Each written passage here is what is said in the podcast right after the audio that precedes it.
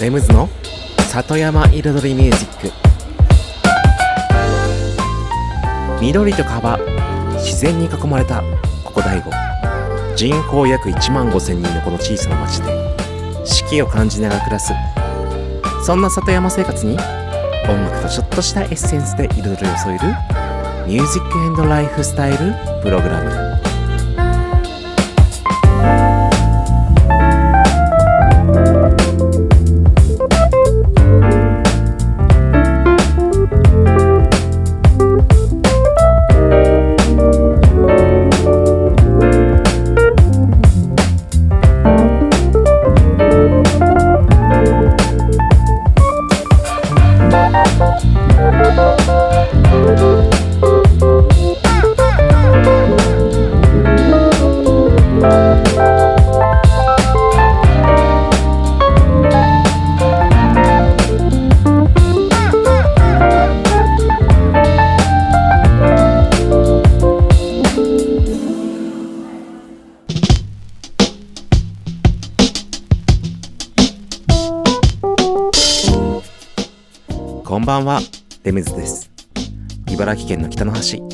大子町のサッカフェから発信するこの番組、レムズの里山彩りミュージック。サッカフェプロデューサーの私、レムズがお送りしています。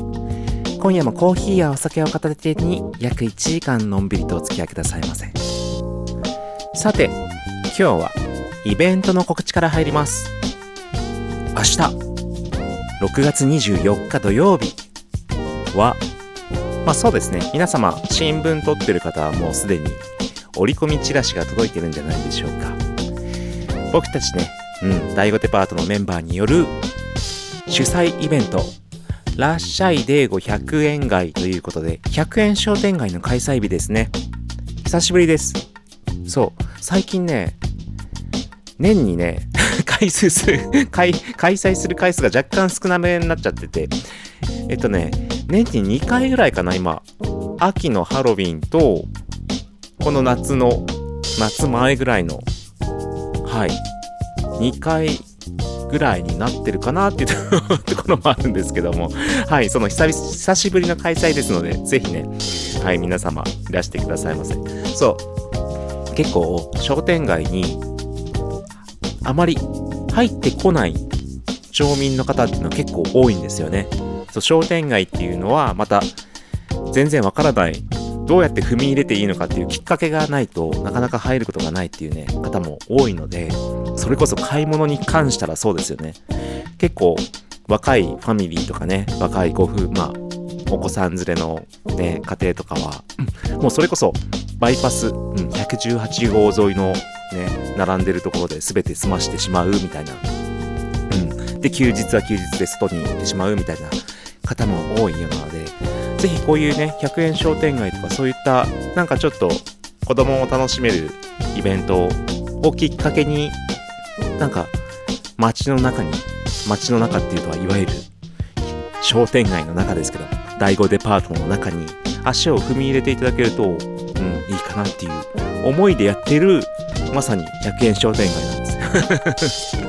ですので、はい。で、今ね、結構新しいね、若いお店も増えてますし、パン屋さんもできたし、うん、いろいろ増えてますので、たまにはね、様子見に来てくださいませ。ということで、1曲目いきましょう。エイドリアナ・エヴァンスで、Remember Love のリミックスです。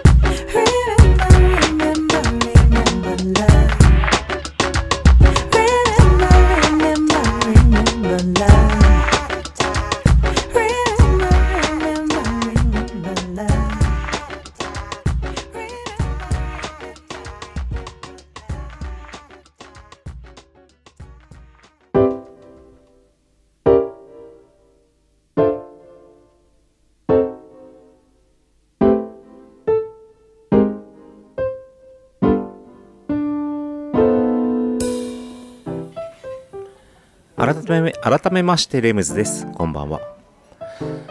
今日はテーマがですねブランディングについて話をしようかなと思ってます。いつか何週間か前まあそれこそ新年度始まってからの確か観光協会の総会の、うん、話でしたからね、うん、観光協会の今年の方針的な形で、まあ、SNS とかでそういったウェブネット、インターネットを使った、まあ、プロモーションだったり、うん、告知だったり、まあ、情報の流し方をもうちょっと進めたいっていう方向で、その時の話で、ただやればいいってわけじゃないっていうね、部分を僕、話しましたけれども、そこについて、結局今ね、いろいろ、第5デパートでも、まあ、第5マッチでもそうですし、おそらくこれから重要になってくるのは、これからっていうかね、これからこれからじゃないんですよ。もう今までもずっと重要なの。重要だけど、そこが試される段階になってきてるっていう話です。そう。ブランディングができるかできないかによって、この街が生き残るか生き残らないかにも関わってくる。大げさかもしれないけど、ぶっちゃけそうだと思う。っていう話 です。ということで、まあ、ブランディングって何かあって、まあ、僕も実際ブランディングって言葉もそんなに何なのかわかんないですけど、ちょっとね、もうざざっくりですからね、ざっくり。まあ、最近の、まあ、近代の、現代の、うん、言葉なんでみんなそんなもんですよ。自然と生まれて、自然と形作られて、自然と言われてるような言葉たちばかりですから、そんな明確だな。この言葉はこういう意味を示していますよってことは多分おそらくないです。うん。だからまあブランディングっていうのはまあ僕の中では自分をいかにどう見せるか。例えばまあ自分に対してはね、自分がこういう人間で、こういうスタイルで、こういうファッションで、こういうアートを作って、こういう活動をしている。そういう人物なんですよっていうことを外に見せる。それがブランディング、自分に対するね。まあ要はアーティストとかがよくやることですよね。うん。で、まあ街に対してのブランディング、まあ商店街に対するブランディング、もう何でもそうですよ。まあ結局ね、この番組でもよく言っている、もうデザインが全てって言ってますよね、この番組では。そう、デザインが全てイコールブランディング。そう、簡単に言うとね、簡単に言うともうそういうことです。まあデザイン性、見せ方、結局世の中にあるものは全てデザインでできている。鉛筆一本、目の前にあるテレビ、カメラ、窓枠、窓ガラス、全てデザインでできている。自分の生活の中はデザイン以外にはものがないわけですよ。まあデザイン以外にあるのは自然か。そうですけども。自然はありますけどそれ以外の人工物は全てデザインでできている。そう。ということと同じぐらいのブランディング。見せ方。じゃあ街っていうものをどうやってデザインして見せるのっていう。しかもまあブランディングっていうのはまあどっちかっていうと形形がないようなものですデザインっていうのは割と目に入ってきたり音で聞いたり、まあ、そういった見せ方を与えられるものですけどもブランディングっていうのはまだ浮遊物のようなものですね。うん。そこについてちょっとね、今日はちょっとイントロ長くなっちゃったんですけど、ちょっと一曲挟んでいきましょう。バイオカで The Hunting。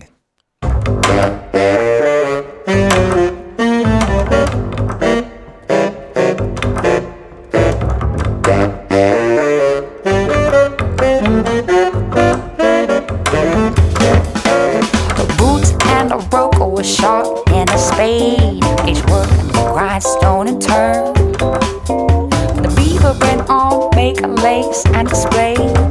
No interest in the concern. Well, the barrister tried to appeal to his pride and vainly proceeded to cite a number of cases in which making laces have been proved an infringement of right.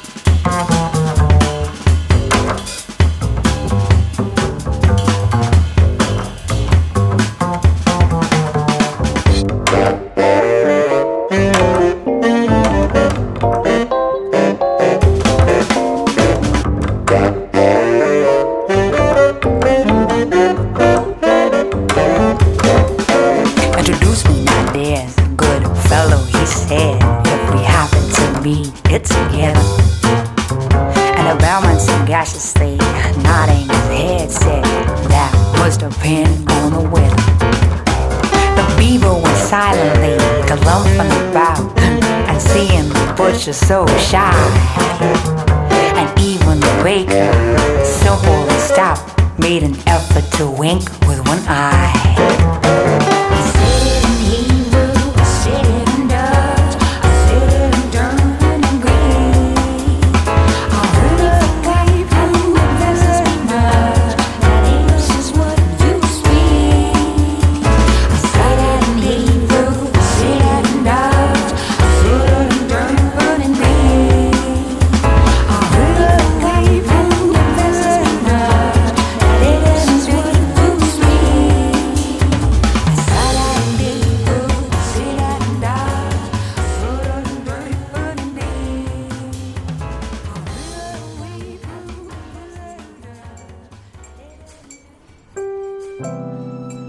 ズの里山彩りミュージック。今週はブランディングについて考えてちょっと深く話を進めています、まあ、ブランディングとは結局まあブランド化じゃないですけど、うん、いかにどう見せるかどういうイメージをつけるかみたいなところだと思うんですよね。それはだから本当にデザインでもあるし先ほど言ったね何でもデザインがあるって言いましたけどもデザインもブランディングの要素の一つになってくるんですよね。その見せ方格好もう商品だったらもう本当に商品のデザインのイメージもパッケージングもそれこそプロモーションで使う素材も全てブランディングに関わってくる。うん。で結局イメージ作りですから形はあるようでないみたいなまあ浮遊物って先ほど言いましたけども形のないような結局どういう風に伝わるかそこを考えていく。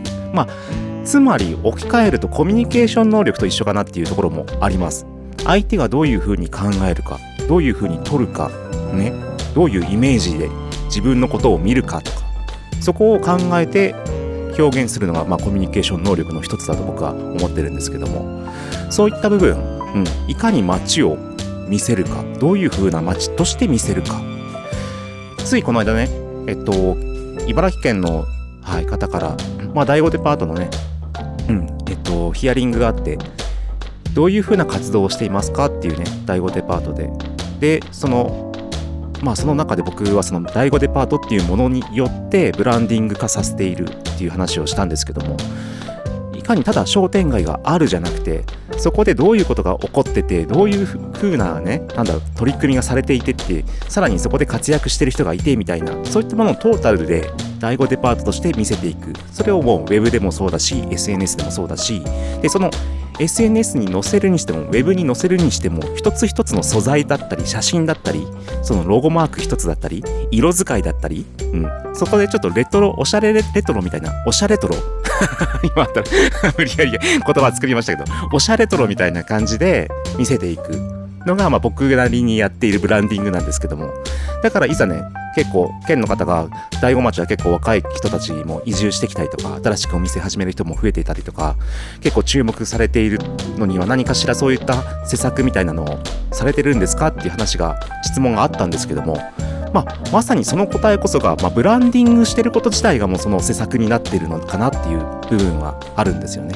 うん、でそれがももちろん大和デパートとか商店街に限らず街としてもそういったやっぱやっぱりブランディング的なところは力を入れていく必要があると僕は思ってます。もちろんそれは街自体も多分おそらくやろうとはしていると思います、うん、それこそ自然基地ね第5町ね全方位アウトドアとかそういうそのアウトドアとドアとか体験とかまあいつも僕が言ってる体験ができることをアピールすることだったりとかさらに何？そういったのを集約することだったりとかあとはライフスタイルが見えることだったりとかさまざ、まなこともこのラジオでも言ってますけどもそれが全てブランディングにつながるわけですよね、うん、そういうことをやっている街。そういうことができる街。そこを進んでる街、うん、でそこにデザインも関わってきてあおしゃれで進んできて何でもできるなんか素晴らしい街。特産品も素晴らしい。でやってることもなんか商品もおしゃれだしで味も美味しいしみたいな。そういうだから大悟ってなんかワンランク上だよねみたいな、うん、一歩進んでるよねっていう、まあ、そういうのがもうトータルで結局最終的にブランディングにつながるという。ちょっと難しい話でしたが以上です。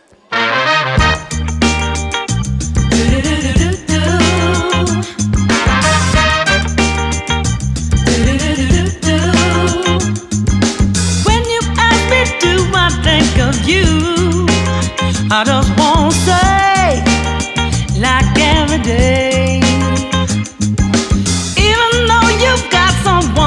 true.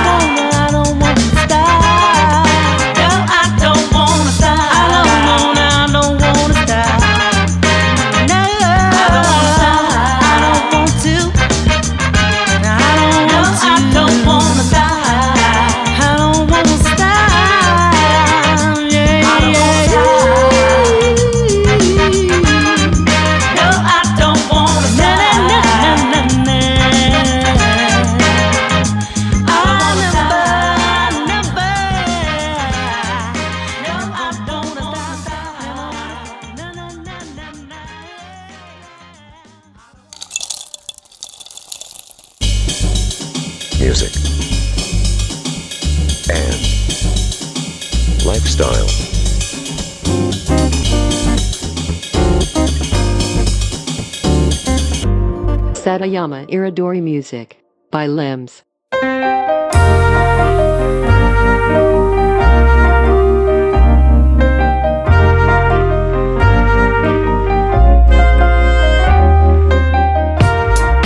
レムズの里山彩りミュージック私レムズがお送りしていますここからのコーナーはレムズビートラボと題しまして番組内でオリジナル楽曲を作ってしまおうというコーナーです毎回私レムズの制作現場の音声を録音し毎回放送します。そしてワンクール3ヶ月で1曲を完成させ完成した曲を最終回に紹介します。どんな曲がどんなアレンジがどういう風に作られていってどういう風に一曲が一曲が完成していくのかというね制作現場のね工程を最初から最後まで垣間見れるコーナーとなっております。そして今シーズン4月5月6月の3ヶ月間で作っている楽曲はウクレレを使った夏の曲。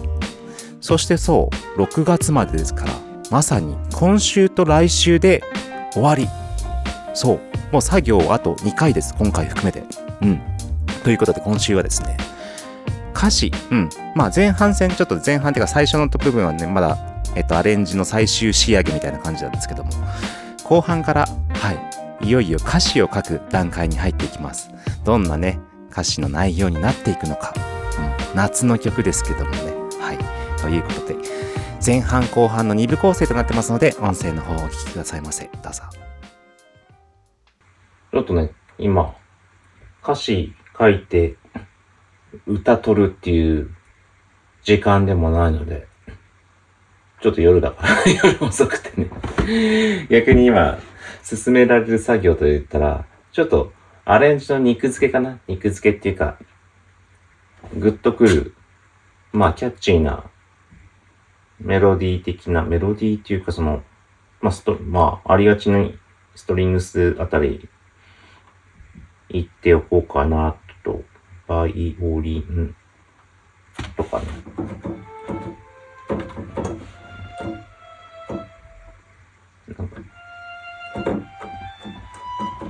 バイオリンって感じでもねえか。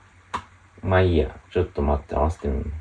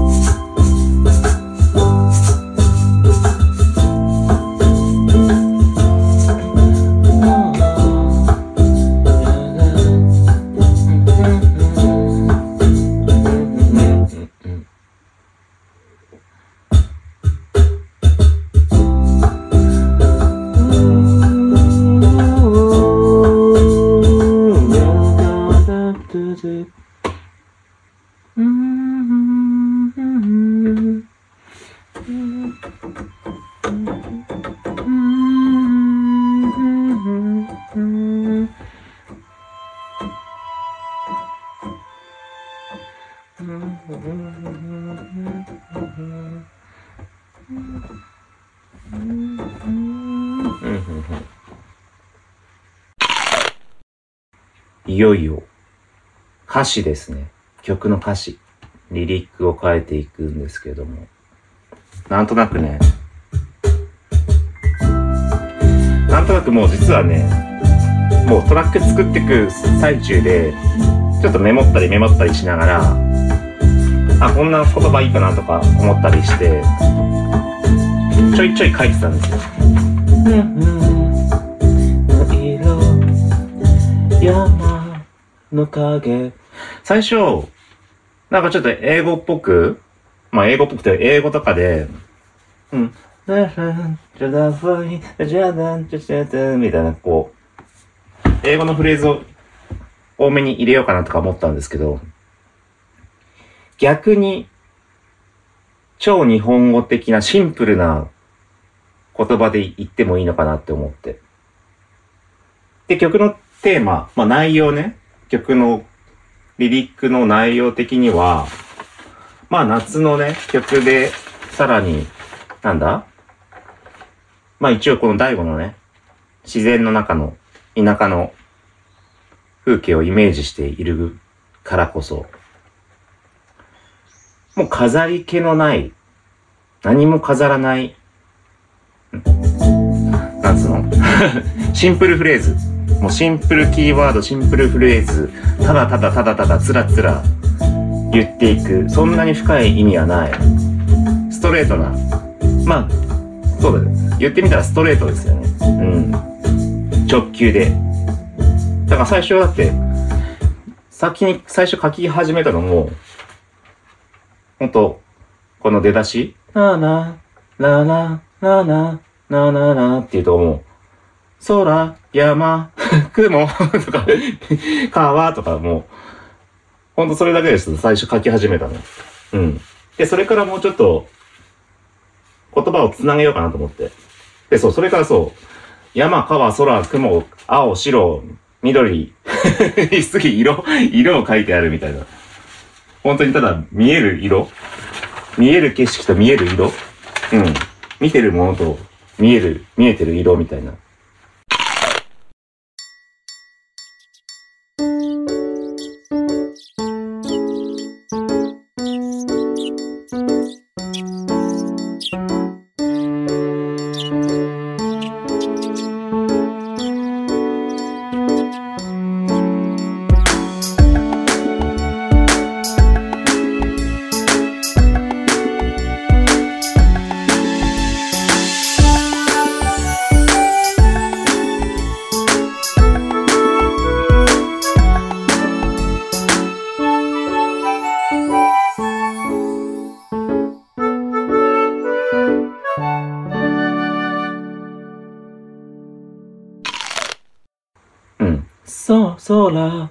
色、川の音、窓の外、山の緑。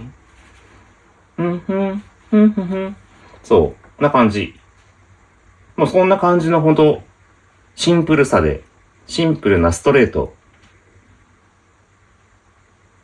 シンプルなストレート。なんか言葉がおかしかったけど、まあいいや。で、な雰囲気でちょっと続けていきたいと思います。そして、実は、今その、前半の A メロというか、そこは今もうそれで終わりです。で、その B メロがまだちょっとできてないんだけど、サビんとこはじ実はね、もう、前半できてます。空の色、川の音、窓の外山の緑まあそれこそこの辺色を持ってこようかな色を持ってくるか。まあ1番昼で2番夜にしようかと思ってて。うん。でサビ。ここにあるものを見て溢れるくらい君の笑顔が。ほらただ輝いてるから。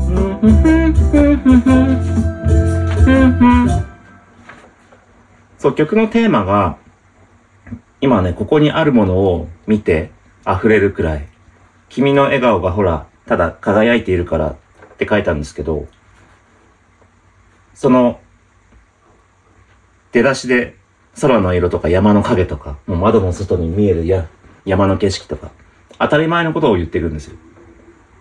でも田舎って、当たり前すぎて、それが素晴らしいことだっていうことに気づいてない人がものすごくたくさんいるわけですよね。ここに住んでる人とか。ずっとこの街で生まれ育った人とか。うん。それの素晴らしさ、もうただ当たり前のような空、当たり前の山、緑、川、草、虫、何でもそうですけど、当たり前じゃないんですよね、それって本当は。多くの人にとったら当たり前じゃないんですよ。この街の人にとったら当たり前かもしれないけど、都会にいるね、何万人の何百万人の人にとったら、とても当たり前じゃなくて素晴らしいことである。だから、そういうことが、ここにはあるんだよっていうことに、ここにあるものを見て、で、ほら、溢れるくらいあるもの。で、君の笑顔がほら、輝いてるからっていうのは、君のっていうのはまあ、もちろん、ここに住んでる人たちもそうなんだけど、その、君の、君には、そういった、この街にあるもの、うん。結局、この街にある緑も、動物たちも、人間たちも、だから人間も動物だからこそ、この自然とかもすべての、ほら、みんな輝いてるでしょっていうこと。で、まあ若干そこにね、その、夏の恋愛的な雰囲気のことをね、まあ、そ、このフレーズに置き換えてちょっと入れ込んだんですけども。うん。です。その後だ。雨上がり、木漏れ日届けるこの葉の音とともに心揺らしてです。雨が上がって木漏れ日届ける木の葉の音とともに心揺らして。うん。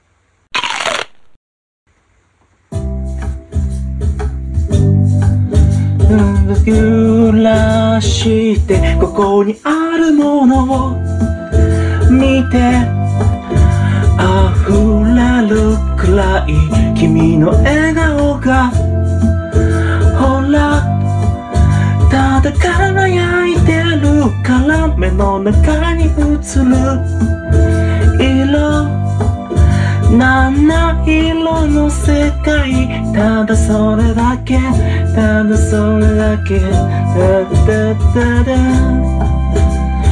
だらららららら Oh, oh, Country Rhapsody. Oh, oh, 日が沈み虫の声耳澄ませば響くメロディー。一人一人。突然切るって。そうそこまで行ったの。はいということで今週の音声をお聞きいただきました。歌詞が始まってラスト1回です。来週作業が終わったら完成曲のお披露目となります。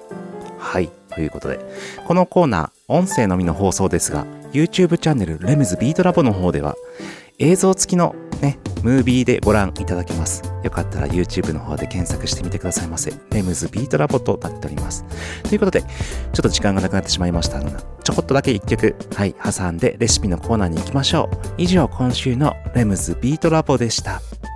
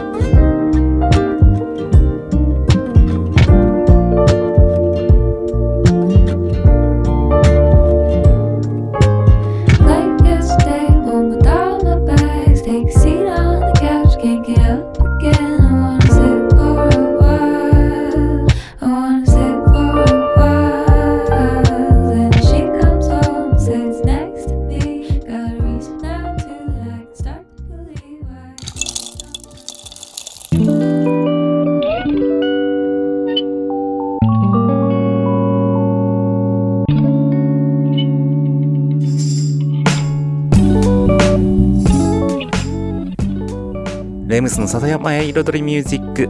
ここからのコーナーは野菜ソムリエレムズのサクカフェレシピ。と題しまして野菜ソムリエの資格を持つ私レムズが普段自分のお店サクカフェで実際にお客様に提供している料理のレシピを一品一品紹介するコーナーでございます。今週紹介するのは鶏と野菜のバルサミコジンジャーソテーです。はい。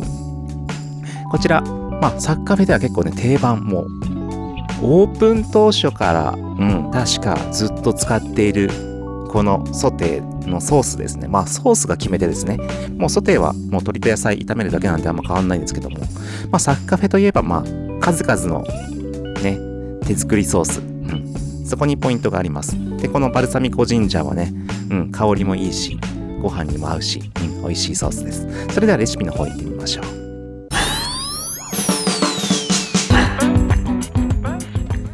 まず用意するもの鶏もも肉そしてお野菜お好みのお野菜ね。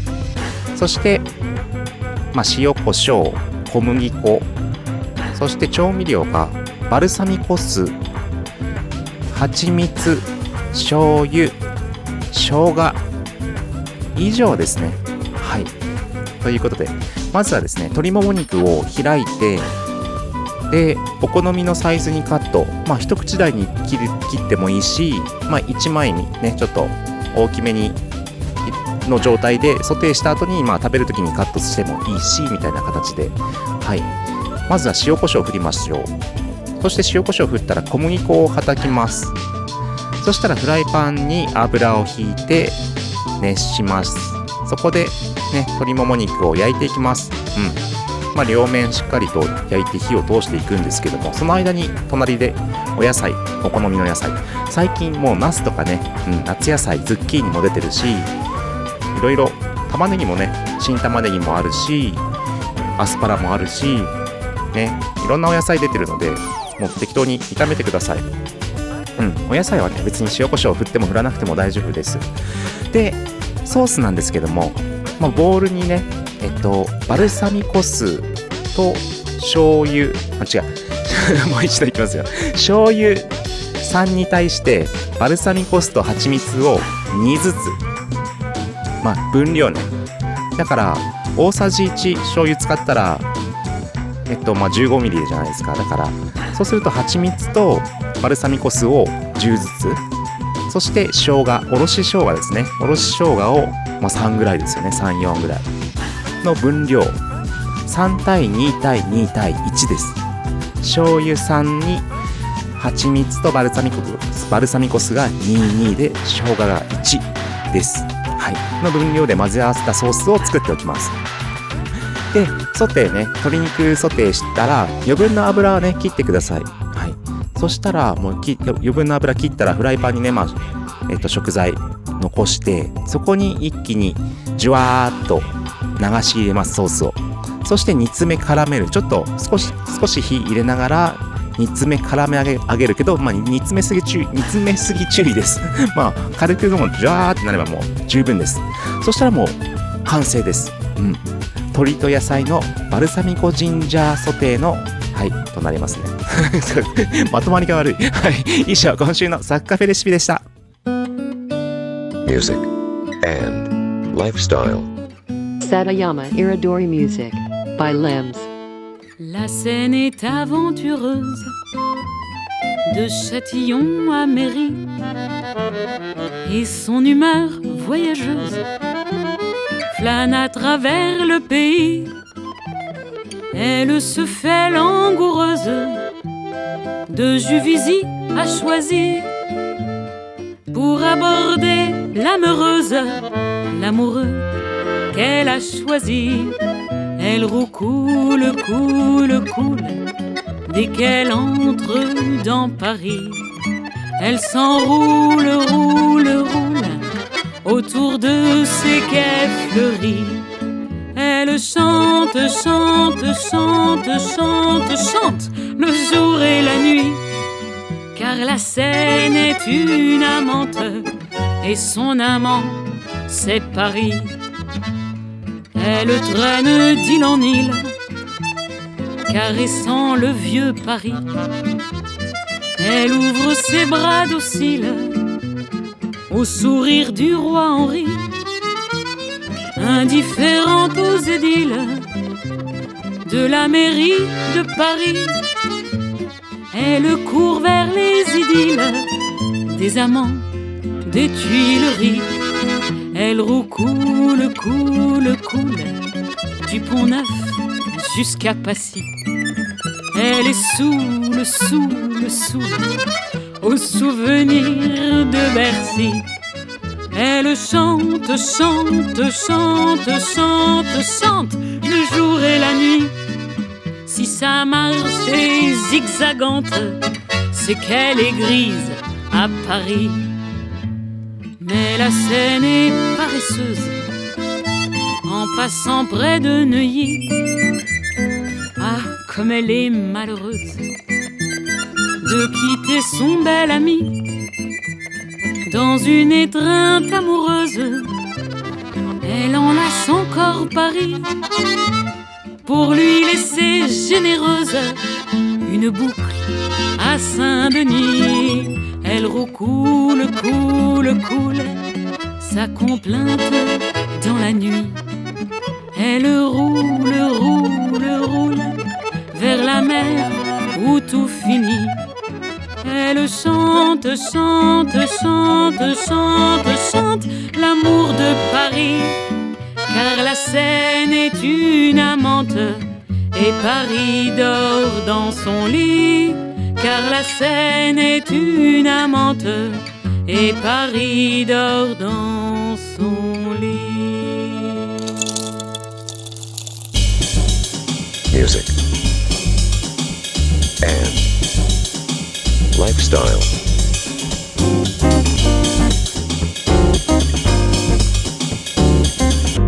Satayama Iridori Music by Limbs.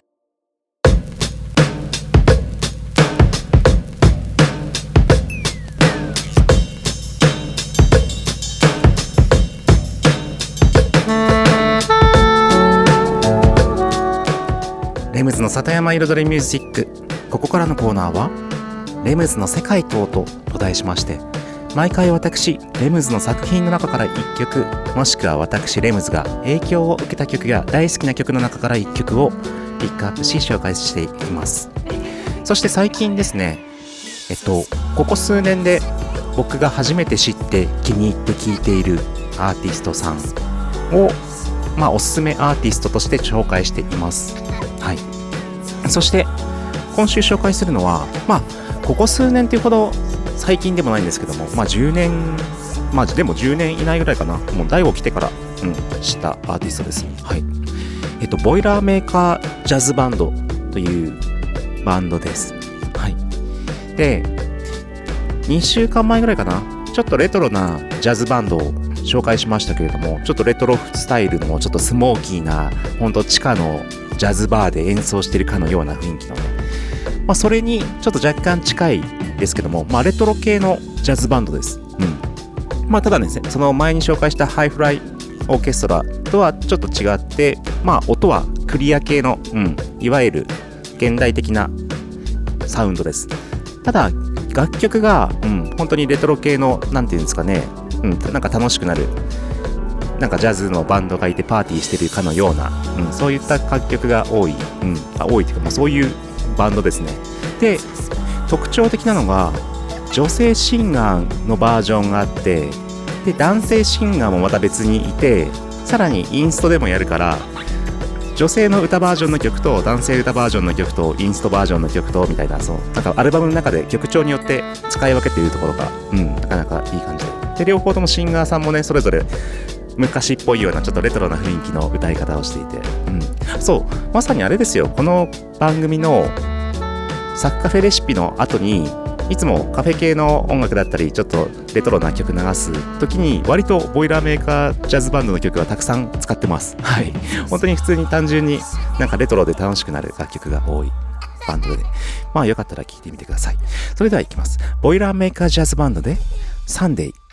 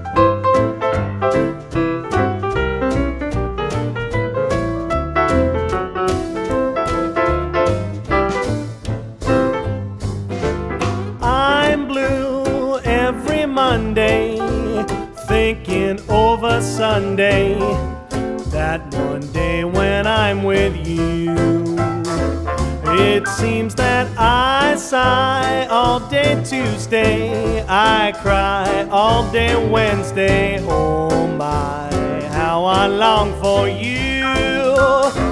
And then comes Thursday, gee, it's long, it never goes by.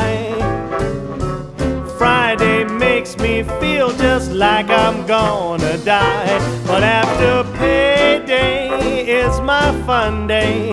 I shine all day Sunday, that one day when I'm with you.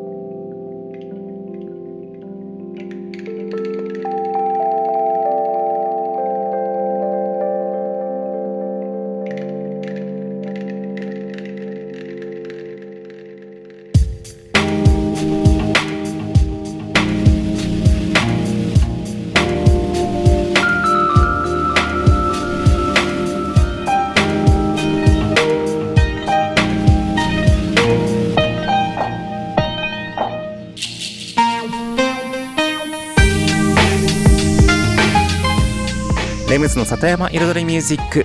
ここまで約1時間私レムズがお送りしてきました。今週のトークテーマねブランディングということをねテーマに持ってきたんですけども、まあ、意外とちょっと話し始めると奥が深くてうん。うっかりこんな短い時間ではとても話しきれないような内容だったのでまあ、こちらもね話しながらねどこまで進んでいいのかねちょっと もっとまとめてから話せばよかったぐらいに思ってしまいましたけどもこれは結構深く、うん、追求することがたくさんありそうです。追求というか本当に、ね、勉強というか本当に感じていただくこととか、うん、なんでしょうね。ブランディング、うん、本当にさまざまな面で必要不可欠なことだとは思います。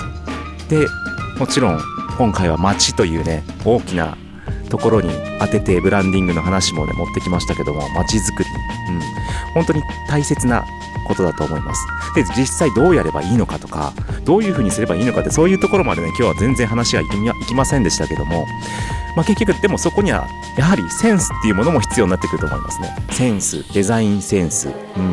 もうまあ、結局何でもデザインでも何でも何でも何でも全部が絡んできますからね、だからこそ話がちょっと広がりすぎてどこにどこにね着地点をね落とそうかちょっと難しい話になってしまいました。ということで今週もありがとうございました。レムズでした。